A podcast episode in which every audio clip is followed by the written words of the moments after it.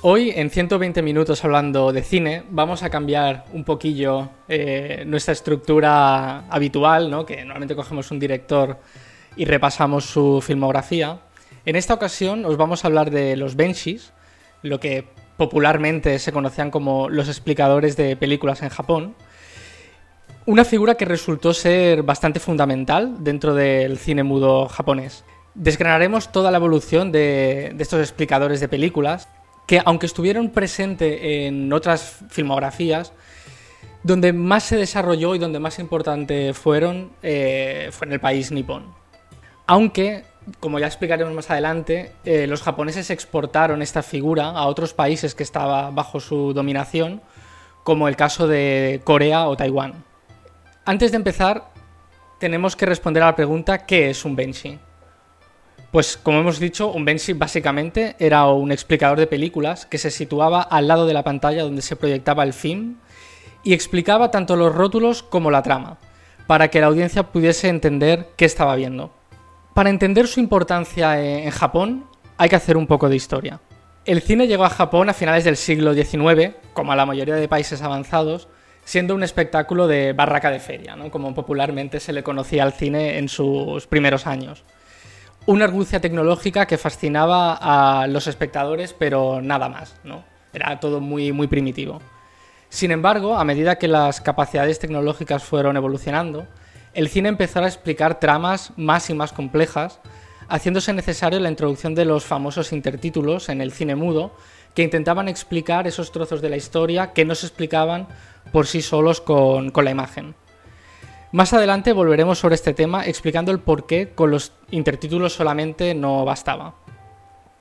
En Japón, tanto el teatro kabuki como el teatro no estaban muy asentados en la sociedad, eran parte imprescindible de, de su cultura. Y en ambos casos había la figura de un narrador que iba explicando algunas partes de la trama. Estos narradores eran casi como si fuera un actor más, ponían distintas voces, graves, agudas, femeninas, masculinas, dependiendo del el momento y el personaje ¿no? que quisieran eh, representar, ¿no? Y eso, eran, formaban una parte, digamos, imprescindible dentro de, esta, la representación de este tipo de, teatros. Entonces era un paso natural en el mundo del cine. La sociedad japonesa estaba muy acostumbrados a ellos, y no se les hacía raro tener a esta figura mientras se proyectaba una película, ya que era más o menos lo mismo que sucedía en, el kabuki, que es uno de los teatros más eh, populares en Japón.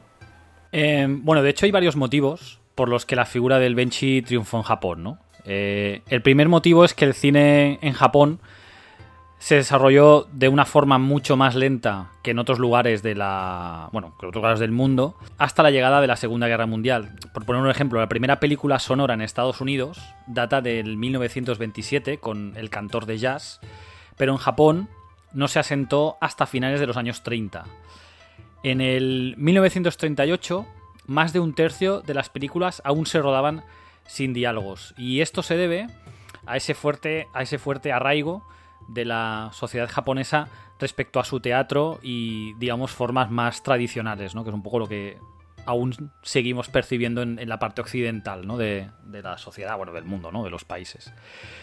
Otro de los motivos era por un tema técnico y económico. Las películas extranjeras que se proyectaban, eh, principalmente norteamericanas, tenían los intertítulos en inglés.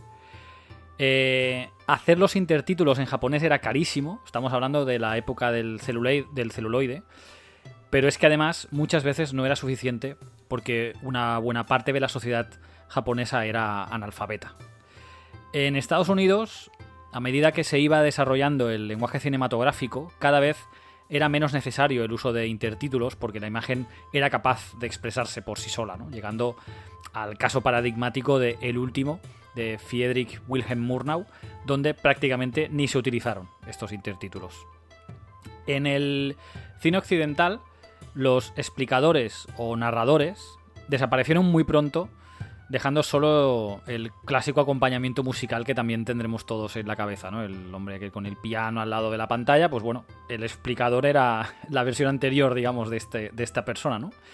Pero en Japón, se encontraban cómodos con la figura del Benshi, que explicaba todo lo que hiciera falta, porque un Benshi no solo explicaba la película, y de ahí la importancia de los benchis japoneses.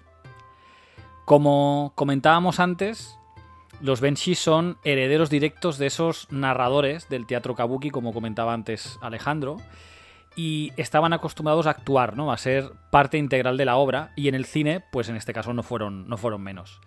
En esa época el cine mudo, de cine mudo, los espectadores japoneses no escogían la película por la trama o los actores, algo que ha sido habitual desde el inicio de los tiempos, sino por el benshi que explicaba la película. Es como si ahora elegimos la película por el director, ¿no? Un poco, ¿no? Exacto.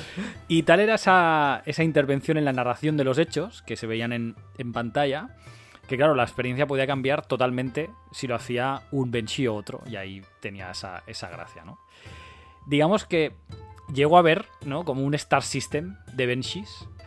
Y esto es muy interesante porque, digamos, el más famoso era un tal Musei Tokugawa, pero hubo otros.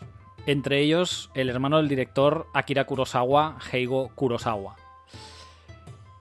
Pero bueno, estaba escrito, ¿no? Y eso es una cosa que supongo que os esperaréis todos, que el cine sonoro tarde o temprano iba a reemplazar al cine mudo aunque en Japón pues sucediera más tarde y, la transición no fuera tan rápida como en otros países, especialmente en Estados Unidos, ¿no? Pero como se suele decir, nada es para siempre.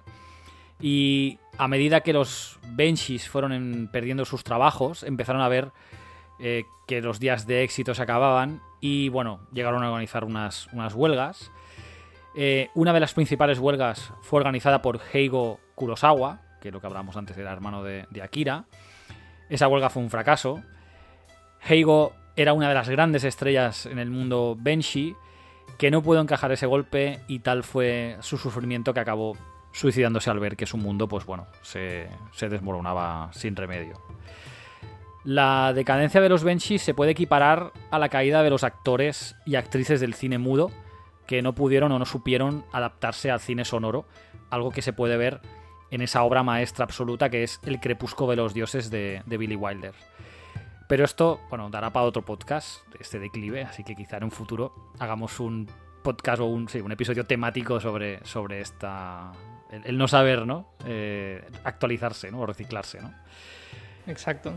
Y, bueno, por si fuera poco, Claro, estamos hablando de, la época de la Segunda Guerra Mundial. Pues bueno, pues la derrota japonesa en, en, la, segura, en la Segunda Guerra Mundial y la posterior ocupación americana, pues bueno, acabó, de barrer ¿no? los últimos benchis que, se resistían a, a desaparecer, ¿no? Podríamos decir.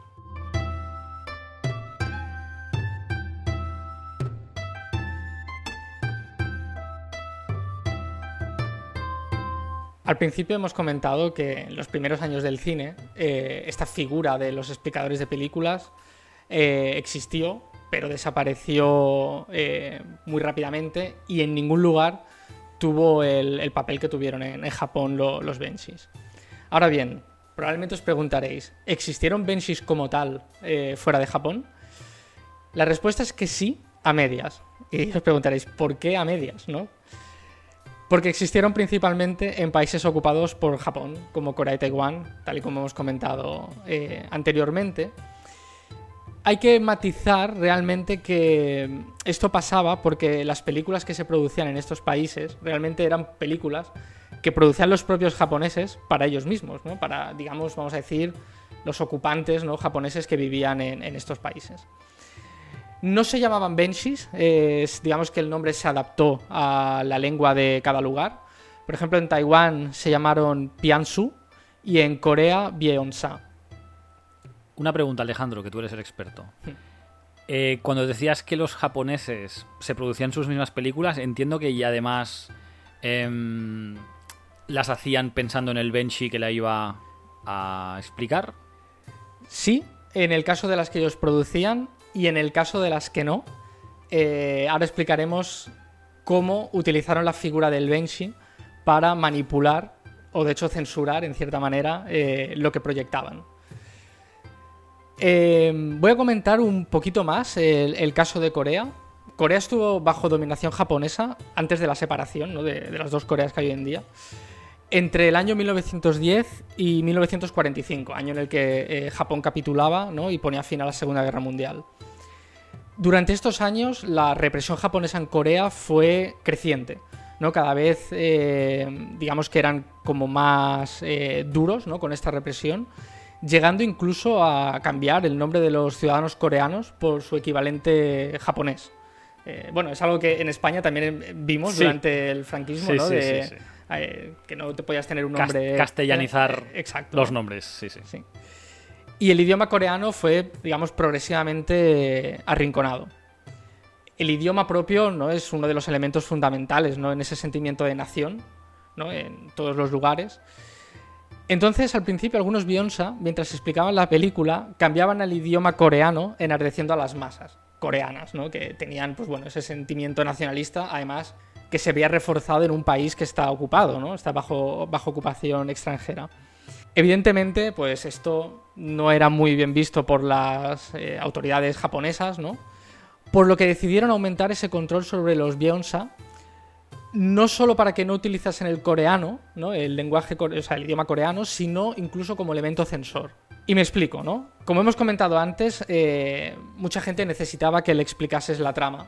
Alfabetismo, ¿no? o simplemente porque eran historias que les cogía tan lejos. Claro, no, estamos hablando en un momento de que ni había el acceso a la información que, teníamos, que tenemos Ni el transporte que hay ahora. exacto. Eh, entonces a veces también se proyectaban películas cuyo contenido no era del todo del agrado japonés. Pero bueno, no pasaba nada porque para eso tenían al Bionsa, que, lo que a lo que se dedicaba era a cambiar la trama de la película. Es decir, eh, los espectadores estaban viendo una cosa, ¿no? y el Bionsa les estaba explicando otra, pero claro, el, público no era capaz, evidentemente, de saber si lo que le estaban explicando era cierto o no. Hoy en día, bueno, quizá hoy en día no es tan común la, censura ¿no? en los países eh, occidentales, ¿no? pero la censura tradicional lo que se dedicaba era simplemente a cortar escenas o simplemente a prohibir directamente una película entera. Aquí no, aquí la proyectaban tal cual y lo que hacía es que el Beyoncé te explicaba lo se la readaptada, ¿no? Sí, exacto, hacía la readaptación en vivo de, lo que se veía en pantalla. Y, sí, sí, o sea, es, tal como suena, ¿no? Eh, adaptaban la trama para, para que las autoridades niponas lo, aceptasen. Vamos, es otra forma de, eh, censura. Y bueno, eh, en estos países pues pasó lo mismo que en Japón, ¿no? La figura del Bionsa o, o Piansu en Taiwán aguantó mientras estuvieron bajo ocupación japonesa, una vez que Japón perdió, digamos, todo el territorio que tenía ocupado después de la Segunda Guerra Mundial, esta figura desapareció totalmente.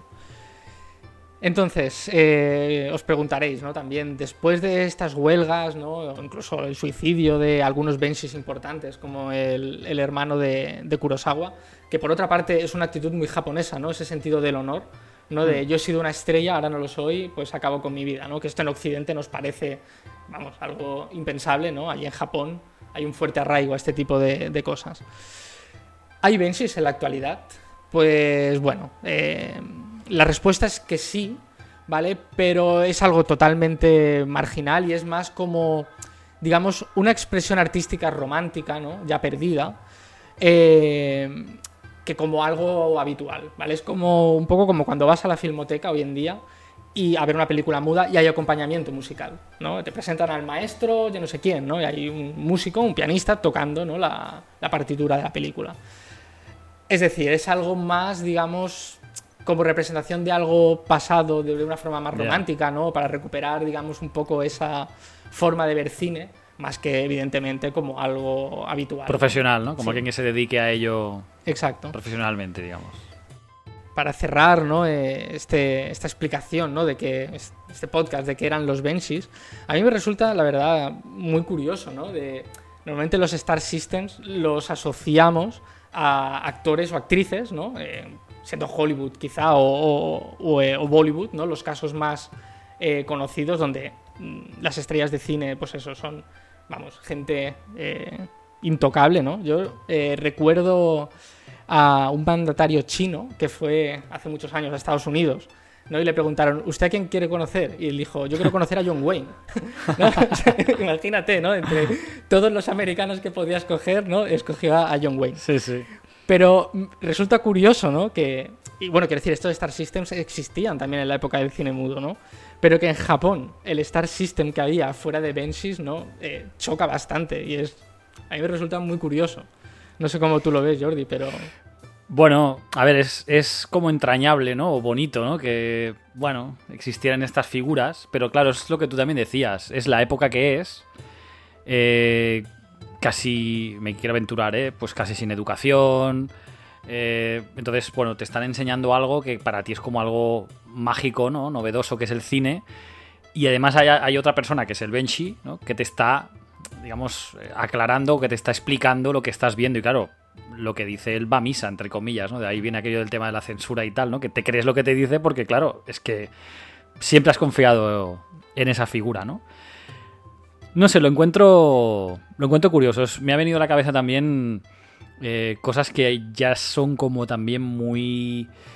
Eh, bueno, se ven muy poco los teatros de marionetas, ¿sabes? Cosas así que son como cosas muy antiguas, ¿no? Que, en ese momento, sí, claro, cuando no había televisión o no había internet o cosas así, pues iban de pueblo en pueblo pues haciendo obras de teatro y también habían obras de marionetas, o sea, obras con, marionetas, ¿no? Y, y, bueno, y que todo, todo cambia, ¿no? Y todo evoluciona y sí que existen artistas, aquí en, al menos en, en Cataluña o en España entiendo que también, pues que eh, actúan y hacen marionetas sobre todo para, para los niños pequeños, pero vaya, para mí estaría como dentro de esa, bueno, de cosas pasadas, ¿no? Que, que, que han existido y que, bueno, al final la evolución, pues, bueno, te hace, te hace ver otras cosas y, al final acaban desapareciendo o como decías tú, ¿no? Acaban siendo, pues, bueno, un, recordatorio de la historia y, al final es, más una actuación que no alguien que se dedicara en serio a, explicarte la película, ¿no? Sí, también es importante recalcar que antes de la Segunda Guerra Mundial, Japón era un país muy rural, y muy atrasado en muchísimas cosas, ¿no? Con lo, eh, que ello conlleva, ¿no? Nosotros ahora tenemos quizá la, la, imagen de Japón, que es todo lo contrario. Es un país ultra tecnológico, ¿no? Avanzadísimo, con esas grandes urbes. Eh, en aquel entonces no, era, la mayoría de la población era rural. Y en el cine eh, se ve, digamos, esa teatralización del cine. ¿no? Incluso grandes maestros ¿no? de, del cine japonés como Yasuhiro Ozu que hizo gran parte de su carrera en la época muda. Incluso el lugar donde colocaba la cámara es diferente a lo que sucedía en Europa o en Estados Unidos, porque la colocaba, digamos, como una media altura que era casi como la representación del escenario. Es decir, estaba, digamos, a la altura en la que estaría un escenario de teatro. ¿no? Y eso es algo que cuando ves una peli de, de Ozu se nota, se nota mucho, ¿no? Eh, entonces eso, ¿no? Eh, el Benshi se desarrolló ahí de esa manera por estas particularidades que había en el cine japonés, ¿no? Digamos, bueno, de la época muda.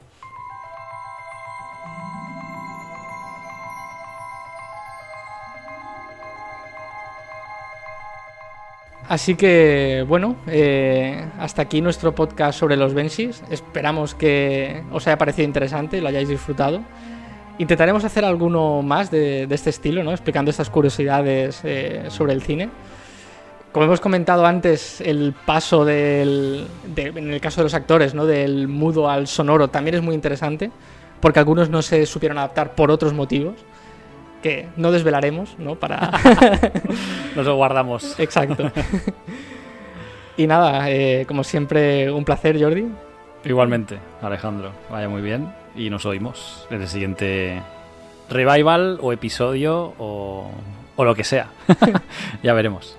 Vaya muy bien. Igualmente.